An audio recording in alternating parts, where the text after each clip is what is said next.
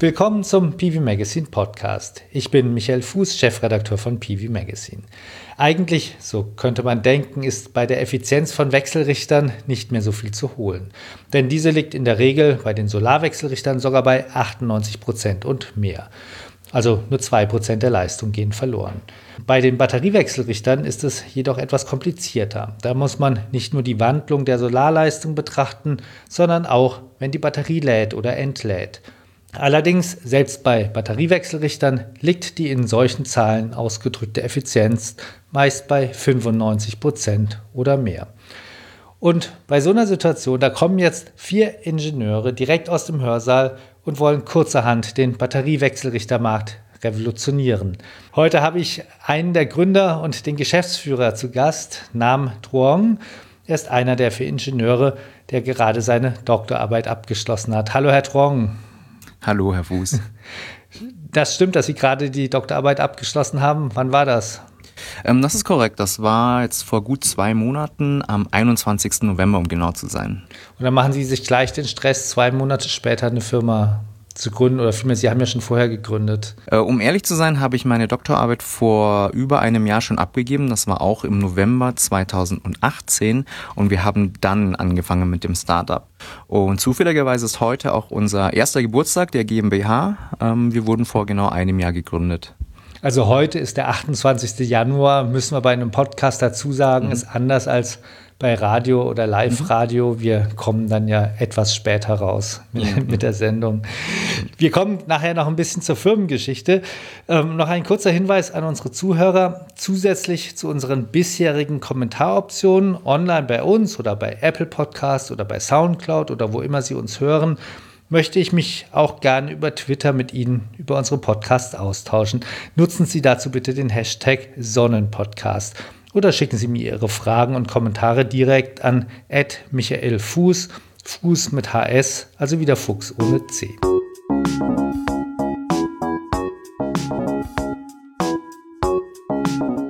Jetzt kommen wir zu der Revolution in der Leistungselektronik. Das wollen wir jetzt besser verstehen. Gleichzeitig habe ich mir überlegt, Sie kommen ja gerade aus, naja, Doktorarbeit, Doktorprüfung. Ähm, da will ich auch für Sie ein bisschen die Herausforderungen erhöhen, Herr Trong, den Stress etwas erhöhen und möchte Sie bitten, uns das in 30 Sekunden zu erklären. Gucken wir mal, ob das klappt. Mhm. Sie nutzen ja den sogenannten Multi-Level-Ansatz. Vielleicht fangen wir damit an. Sie haben jetzt also 30 Sekunden Zeit, diesen verständlich für, sagen wir mal, kaufmännische Experten in der Solar- und Speicherbranche zu erklären die Zielgruppe, die passt bei uns immer ganz gut, weil die, auch diese Experten müssen sich ein Bild von den technischen Entwicklungen machen, aber hat eben auch oft kein Elektroingenieurstudium.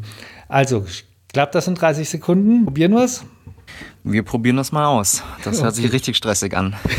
okay, dann flangen Sie an und dann schalte ich die Uhr an. Dann gucken wir okay. mal. Na, dann legen wir los. Also wir machen Wechselrichter für größere Batteriespeicher, also zur Netzentlastung, zur Integration erneuerbarer Energien, Eigenverbrauchserhöhung, aber vor allem im Industrie- und Gewerbebereich. Ähm, solche Systeme sind heute mit einem, ich sag mal, riesigen Batterieblock mit lebensgefährlicher Spannung von etwa 800 Volt. Wieso macht man das? Wieso nimmt man so lebensgefährliche Batterien her? Ähm, das macht man, um die heute passendsten Wechselrichter verwenden zu können, die sowohl günstig sind als auch eine hohe Effizienz aufweisen. Das waren 30 Sekunden. Das aber waren schon 30 Sekunden. Das waren schon 30 Sekunden. Aber wir machen natürlich trotzdem weiter, weil wir wollen es ja verstehen. Also, okay. Und bei heutigen Systemen wird die hohe Spannung grob zerhackt, um aus der Batterie Gleichspannung die passende Wechselspannung für das Stromnetz zu erzeugen. Bei uns ist es so, dass wir statt einer großen monströsen Batterie viele kleinere Batterieblöcke nehmen und die mit äh, unserer Elektronik ausstatten, die etwa so groß ist wie eine Schokoladentafel.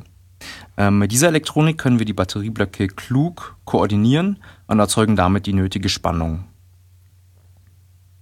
Okay, das war jetzt, ich habe jetzt nicht weiterlaufen lassen, aber ich würde sagen, es war unter einer Minute. Okay. Auch ganz gut. Ich fasse nochmal zusammen. Also, damit man sich das richtig vorstellen kann. Normalerweise hat man einen Batterieblock. Und an diesem einen Batterieblock, in dem sind mehrere Batteriemodule drin, die auch mit Sensoren und Batteriemanagementsystemen ausgestattet sind, an diesem einen Batterieblock hängt ein großer Wechselrichter. Was Sie jetzt machen ist, Sie nehmen diesen großen Batterieblock auseinander, nehmen die einzelnen Module und verschalten diese einzelnen Module hintereinander parallel und seriell und ähm, dann führt also, führen also nicht mehr zwei Kabel zum Wechselrichter, sondern ganz viele so wie ich das verstehe. Genau.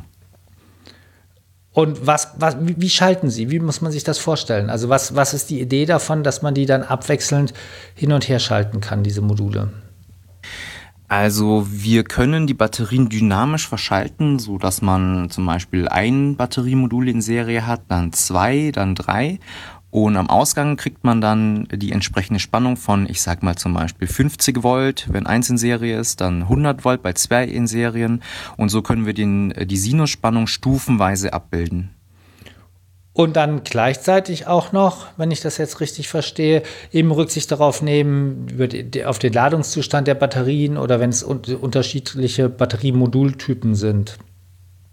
Richtig. Das liegt daran, dass wir die ähm, Energie aus den Batteriemodulen, ich sag mal, selektiv entnehmen können oder die Batteriemodule selektiv laden können, so dass wir, ich nenne es mal, proaktives Balancing durch unsere ähm, Topologie haben.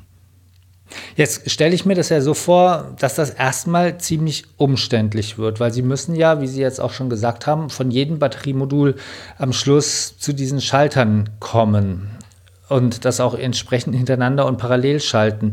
Wird das nicht viel zu kompliziert und haben Sie da nicht viel zu viele Bauteile drin? Im ersten Moment wirkt das so und es ist schon richtig, dass wir jetzt ein zusätzliches Kabel für jedes Batteriemodul benötigen. Ähm, heutzutage ist es aber eh schon so, dass die Batteriemodule untereinander fest miteinander verkabelt werden und wir machen da nur, ich sag mal, einen Adapter zwischen Batterien untereinander. Und ähm, sobald wir mal eine voll integrierte Elektronik mit den Batteriemodulen entwickelt haben und produzieren, ist der Verkabelungsaufwand wieder so wie heute auch. Das habe ich nicht verstanden. Warum wird der wieder so wie heute? Ähm, wenn ich quasi die Batteriemodule in einem gemeinsamen Gehäuse habe mit der Elektronik, dann muss ich da bei, bei der Installation nichts mehr verkabeln. Achso, wenn das sozusagen dann schon verkabelt geliefert wird. Genau. Hm. Wie sieht das mit der Fehleranfälligkeit bei so einem System aus? Also prinzipiell muss man sagen, wir haben mehr Schalter als Systeme heute, also nicht einen äh, großen Wechselrichter mit sechs Schaltern, sondern wir haben das für jedes Batteriemodul. Es ist aber so, dass der Ausfall eines Schalters nicht so hohe Auswirkungen hat. Das bedeutet, dass nur ein Batteriemodul ausfällt, das System aber weiter funktioniert. Ja. Was sagen denn die Sicherheitsbestimmungen zu so einem Aufbau? Gibt es da überhaupt Bestimmungen, die passen? Ähm, das wird sich jetzt in den nächsten Wochen und Monaten zeigen. Wir haben tatsächlich nächste Woche so einen Workshop mit einem Zertifizierungsinstitut, um diese Frage zu klären. Ja. Jetzt haben wir sozusagen ein bisschen über Bedenken gesprochen, die von meiner Seite kamen, aber jetzt kommen wir erst noch mal zu dem Vorteil des Multilevel-Ansatzes. Worin sehen Sie die größten Vorteile? Warum will man diese Revolution? Ähm, also der augenscheinlichste Vorteil ist tatsächlich, dass wir nicht mehr diese hohe Batteriespannung haben, sondern wir können im Wartungs- und im Fehlerfall das System ausschalten und die höchste Spannung, die dann im System vorhanden ist, ist dann die Batteriemodulspannung und das sind normalerweise unter 60 Volt, so dass es absolut sicher ist. Hm. Und wie sieht das aus mit den Bauteilen? Sie haben ja auch schon gesagt in einem Vorgespräch, dass Sie dadurch auch Bauteile nehmen können, die weniger Spannung aushalten müssen und dadurch eventuell auch andere und günstigere Bauteile nehmen können. Richtig. Also wir nehmen, ich sage jetzt mal überspitzt, ähm, Massenbauteile, so wie sie auch im Handy verbaut sind. Das sind ganz andere Kostenstrukturen, als wenn ich irgendwelche IGBTs äh, oder Leistungs-MOSFETs nehmen muss, ähm, sondern das sind alles Bauteile, die auch ähm, automatisiert gefertigt werden können. Das geht dann wirklich wie am laufenden Band und von daher können wir das sehr viel günstiger machen. Ähm, das gleicht sich dann dadurch aus, dass wir mehr Bauteile benötigen und wir sind uns, also wir haben berechnet, dass wir da ähm, wettbewerbsfähig sind, was die Kosten angeht. Am Schluss hängt das ja oft, wenn man solche Technologien miteinander vergleicht, an, an, Kleinigkeiten, äh, wo jetzt wirklich das Kostenoptimum liegt, bei welcher Technologie. Ähm, Gibt es da irgendwelche Pferdefüße, warum das vielleicht auch andere bisher noch nicht gemacht haben? Oder warum haben das andere noch nicht gemacht? Also den Hauptgrund, warum das andere nicht gemacht haben, sehe ich darin, dass diese Idee einfach noch nicht so da war. Ich gehe, ich rechne fest damit, dass da ein paar ähm, Nachahmer kommen werden. Aber warum das, ich sag mal, vor fünf Jahren noch unmöglich war, war einfach, dass die Rechenpower von Mikrocontrollern nicht so groß war und man musste so eine Topologie dann mit einem Realzeitrechner ähm, umsetzen, was dann wirtschaftlich überhaupt nicht mehr abbildbar ist. Weil das sehr kompliziert ist, wie man diese Schalter dann ansteuert. Richtig. Da geht es wirklich um äh, Gleichzeitigkeiten der Schaltung in Nanosekundenbereich und da muss ich einen ausreichend starken Mikrocontroller haben. Ja. Jetzt haben wir aber auch schon gehört, dass das Konzept zwar in der Batteriespeicherbranche neu ist, aber ja in der Elektrotechnik gar nicht so neu ist. Sie haben ja gesagt, dass das aus der Hochspannungs-Gleichspannungsübertragung kommt. Ähm, wo wird es da eingesetzt? Genau, die Höchstspannungs-Gleichspannungsübertragung äh, ähm, nutzt man, um äh, quasi Energie über sehr weite Distanzen äh, transportieren zu können, weil dort die Verluste einfach geringer sind. Und da wird das genutzt, um diese ähm, Gleichspannungsübertragung mit dem Wechselstromnetz zu koppeln. Da ist es nur so, dass wir von ganz, äh, von ganz anderen Leistungsdimensionen sprechen. Und da ist es dann nicht so schlimm, wenn die Ansteuerelektronik und die ganze Ansteuerung sehr viel kostenintensiver ist, weil man dann mit einer Ansteuerung gleich mehrere Megawatt abbildet. Und wir haben das runtertransformieren können auf den Niederspannungsbereich und können so von äh, FPGAs auf Mikrocontroller runtergehen, was eine ganz andere Kostenstruktur dann darstellt. Was sind SPGAs? Äh, Field Programmable Arrays. Das sind auch Mikrochips, oder? Nee, das ist ein bisschen komplizierter. Da werden die, ähm, wie sagt man, die Logik wird dann auf Hardware geschrieben, programmierbar. Und das ist relativ ja, aufwendig. Was ich ja noch nicht so ganz verstanden habe, also bei den Batterien ist ja der Trick, dass sie die eben parallel und in Reihe schalten und damit die Sinusspannung abbilden können. Wenn ich bei einer Hochspannung, Hochspannungs-Gleichspannungs- oder Hochgleichspannung ähm, was machen will, da habe ich ja nicht verschiedene Geräte, die ich hintereinander und parallel schalten kann. Wie kann man da das, dieses Konzept überhaupt miteinander vergleichen? Ähm, da ist es so, dass ich äh, die, also eine, eine Reihenschaltung von Kondensatoren habe, die ich dann an diese Höchstspannungs-Gleichspannung äh, äh, stecke. Und dann habe ich verschiedene Kondensatoren, die diese äh, Spannung aufbauen, in Reihe. Und die greife ich dann mittendrin ab, um verschiedene Levels zu haben. Das heißt, ich lade die erst in der einen Schaltungsform auf und dann schalte ich sie irgendwie um, um andere, um andere Spannungsformen zu erzeugen. Ähm, das passiert eigentlich äh, gleichzeitig. Auf der einen Seite, ich sag mal auf der linken Seite, Eingangsseite, sehe ich die zwei Klemmen für die ganzen Kondensatoren in Reihe und auf der Ausgangsseite immer noch an der gleichen Klemme greife ich nur zwischen den Kondensatoren ab und das passiert dann gleichzeitig. Mhm. Ähm, jetzt würde ich gerne noch mal eine 30 Sekunden Herausforderung machen, denn Sie sagen ja, dass Ihr System besonders beim Schwachlastverhalten Vorteile haben kann. Und da vielleicht geht, danach können wir nochmal drauf eingehen, wieso das vielleicht besser sein kann. Aber jetzt würde ich Sie gern erstmal wieder bitten, in 30 Sekunden zu erklären, was das Schwachlastverhalten ist und warum das so wichtig ist. Okay. Das Schwachlastverhalten ist quasi ähm, der Betrieb der Batterie bei geringerer Leistung. Und das kann man sich vorstellen wie beim Auto. Ich bezweifle mal, dass die Zuhörer ähm, die ganze Zeit auf Vollgas fahren, sondern eigentlich immer äh, mit einem leichten Fuß am Gaspedal. Und so kann man sich den Schwachlast, das Schwachlastverhalten bei Batterien auch vorstellen. Die Anwendung von Batterien erfordert äh, die meiste Zeit eigentlich nur eine Teil Last, eine Teilleistung, also nicht den vollen, ähm, die volle Ladung, Entladung der Batterie. Und ähm, das ist für uns wichtig, weil wir genau in diesem Bereich die wesentlich höhere Effizienz unserer Technologie haben. Das war ganz gut. Diesmal waren es ungefähr 40 Sekunden. Sie haben ja das Geräusch eben wahrscheinlich kurz gehört, diesen kleinen Klingelton. Ähm, aber dann kommen wir jetzt nochmal auf den Punkt, warum Ihr System bei schwachen Lasten effizienter sein kann. Woran liegt das? Das kommt vom Wirkprinzip. Wir haben eine wesentlich geringere Schaltfrequenz und geringe Schaltspannung, äh, was unsere, ich sag mal, Schaltverluste reduziert im Vergleich zu den heutigen Wechselrichtern. Und das wirkt sich vor allem im Teillastbereich aus. Mhm. Und das liegt daran, dass bei den heutigen Wechselrichtern, man könnte ja denken, dass bei ihnen die Schaltfrequenz sogar höher ist, weil die, sie ja innerhalb der Sinuskurve ständig umschalten müssen, um parallel und seriell zu verschalten. Aber das müssen die anderen ja auch. Die arbeiten ja meistens mit Hochspannungstransformatoren, äh, mit Hochfrequenztransformatoren, oder? Genau, die ähm, arbeiten mit äh, pulsweiten, pulsweiten modulierten ähm, Wechselrichtern. Das bedeutet, ich habe die volle Batteriespannung von, ich sag mal, heute üblich 800 Volt, die ich dann komplett einschalten kann oder komplett ausschalten kann.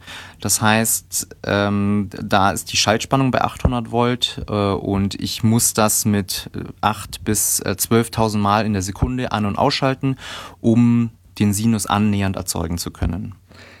Jetzt würde ich ja gerne mal darauf kommen, wie Sie auf die Idee gekommen sind. Also Sie haben ja schon mal angefangen zu erzählen, dass Sie mit einem Zufall, Ihre Geschichte eigentlich mit einem Zufall beginnt. Sie haben nämlich 2007 angefangen, an der Technischen Universität München zu studieren und sich dann zufällig neben Arthur Singer gesetzt, der eben jetzt auch mit Ihnen Mitgründer ist. Wann hatten Sie dann zum ersten Mal die Idee, ein Unternehmen zu gründen? Richtig, also ähm, Arthur Singer habe ich tatsächlich am zweiten Tag an der Uni 2007 kennengelernt und ähm, Arthur Singer ist quasi der Initiator der ganzen Geschichte. Er hat seine Promotion ähm, an der Universität der Bundeswehr durchgeführt und hat im Rahmen dieser unsere Technologie entwickelt.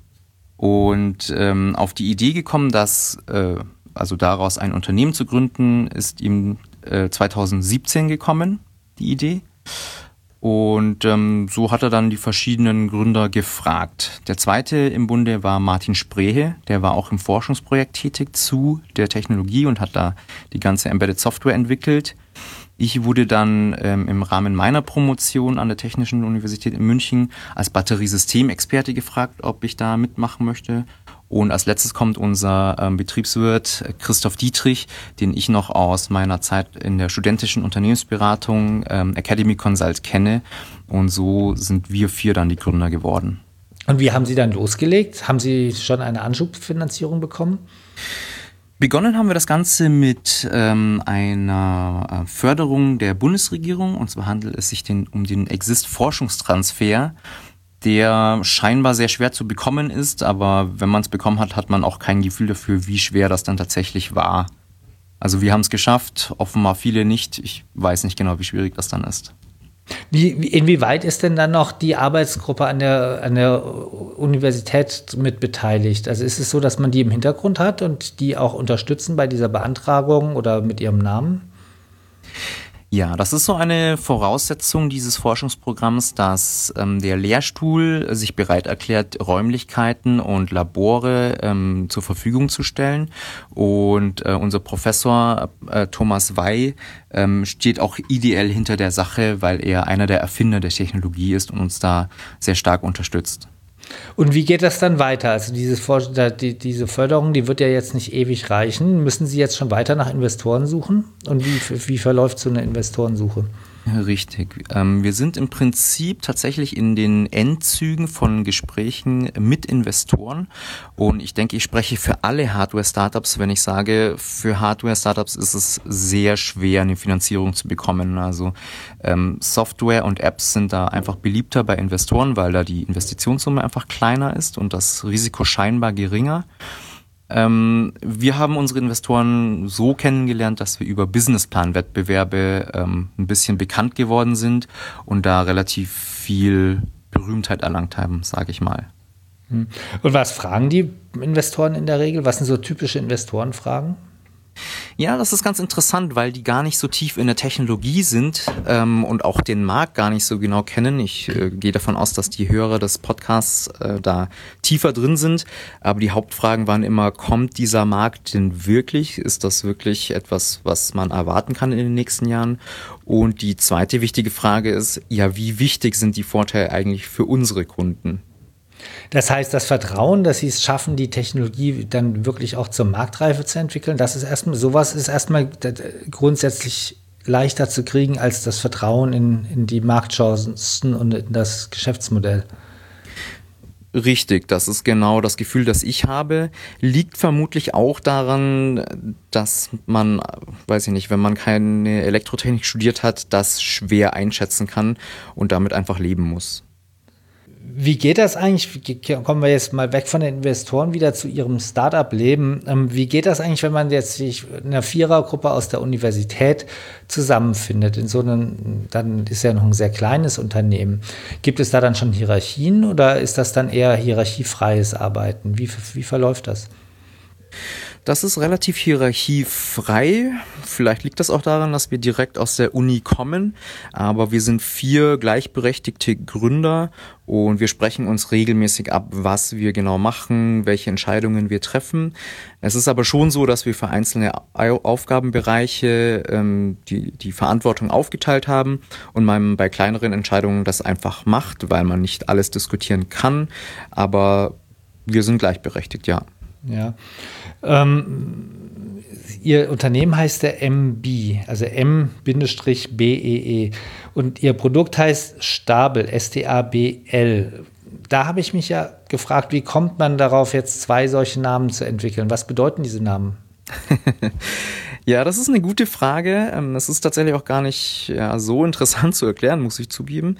Ähm, MB, mit MB sind wir gestartet weil das ähm, quasi aus einem Brainstorm gekommen ist und wir dann uns am Anfang einfach abgestimmt haben und gesagt haben, das wird's.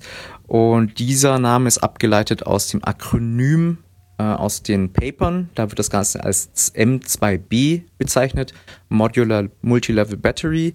Und damit haben wir angefangen. Wir hatten dann im letzten Jahr ein Team ähm, des Industrial Design Lehrstuhls der Technischen Universität München beauftragt und die haben uns quasi einen neuen Namen verpasst, ähm, stable.energy. Und ähm, wir haben uns dafür entschieden, weil das äh, so ein bisschen Stabilität äh, quasi äh, impliziert und mit dem fehlenden E oder dem I bei stabil ähm, können wir uns trotzdem als freches Startup äh, positionieren. Und ich muss nicht mehr erklären, dass wir nichts mit Bienen zu tun haben. Das heißt, Sie werden, in Zug, Sie werden irgendwann umsteigen auf den anderen Namen. Genau. Das haben wir nur noch nicht gemacht, weil uns die Zeit bisher gefehlt hat. Ja. Wie weit sind Sie denn? Sie haben jetzt ja erzählt, wie das von in der Uni entstanden ist, wie Sie sich zusammengefunden haben. Wie weit sind Sie konkret mit der Entwicklung? Genau, also wir haben vor ein paar Monaten unseren ersten Prototypen ähm, bei unserem Pilotkunden äh, Smart Power installiert und in Betrieb genommen. Das ist ja ein bekannter Speicher-EPC in der Branche, muss man dazu sagen. Ja, genau. Und der kennt unsere Technologie, findet das auch ganz gut und möchte uns, äh, möchte sich das Ganze weiter anschauen. Ansonsten sind wir in Gesprächen mit weiteren potenziellen Kunden, die sich das anschauen möchten. Ich habe vorhin erwähnt, wir sind in den letzten Zügen ähm, der äh, Gespräche mit der ersten Investitionsrunde und äh, kommende Woche ist nochmal ein wichtiger Meilenstein für uns, weil wir einen Ganztagesworkshop mit einem der Zertifizierbüros ähm, haben bezüglich der Gridcodes und sämtlicher Zertifizierungen, die wir so benötigen. Das heißt, das Gerät bei Smart Power, das funktioniert bereits, also das kann man anschalten und dann kommt da wirklich Strom aus den Batterien raus? Genau. Und läuft das dann im Dauerbetrieb oder ist das oder ist das oder machen Sie da Versuche dran hauptsächlich? Ähm, aktuell machen wir da vor allem Versuche, ähm, implementieren neue Funktionen, testen damit. Wir möchten in den nächsten Wochen aber äh, ein Monitoring umsetzen und implementieren und möchten dann den Dauerbetrieb unter Beweis stellen. Ja, und wenn Sie jetzt äh, sich Meilensteine überlegen, müssen Sie bei den Investoren ja bestimmt auch. Also bis wann wollen Sie die Zertifizierung abgeschlossen haben? Also für die Zertifizierung braucht man ja vermutlich erstmal ein ziemlich gut durch entwickeltes Produkt. Also wie, wie stellen Sie sich da die Zukunft vor? Genau, unser aktueller Produktplan sagt, dass wir die Zertifizierung bis Ende des Jahres schaffen sollten, wenn nichts Unvorhergesehenes passiert. Ich halte das für realistisch, äh, auch in Anbetracht der vergangenen Entwicklung. Das heißt dann im Prinzip würden, würde dann so ein Produkt zertifiziert, was so aussieht wie das, was Sie bei Smart Power aufgebaut haben. Hoffentlich ein bisschen besser. Wir haben uns noch überhaupt nicht um das Gehäuse gekümmert. Das sieht also für den Laien nicht besonders schön aus. Ähm, für Elektrotechnikingenieure ist das ein bisschen interessanter, weil wir elektrisch sehr viel können. Und ähm, wie geht das dann weiter, wenn Sie das zertifiziert haben? Dann müssen Sie es ja auch noch produzieren, um es anbieten zu, kommen, äh, zu können. Also kann man das erstmal als selber anfertigen, Sie zu viert in, in Ihrem Labor oder müssen Sie dann Subunternehmer beauftragen? Was ist da Ihr, was ist da Ihr Vorgehen? Haben Sie da schon Pläne? Wir haben schon ein Partnerunternehmen, einen ähm, Elektronikfertiger, der das Ganze für uns äh, fertigen wird. Wir sind da schon in Kooperation, der schaut über unsere Platinenlayouts drüber und optimiert das auf die Produzierbarkeit, um die Kosten zu senken. Ja, dann danke ich Ihnen erstmal. Vielen Dank, dass Sie Zeit hatten für unsere Podcast-Aufnahme und ich hoffe, dass wir noch öfter von Ihnen hören und dass die Revolution in der Leistungselektronik uns in der Branche auch nach vorne bringt. Vielen Dank.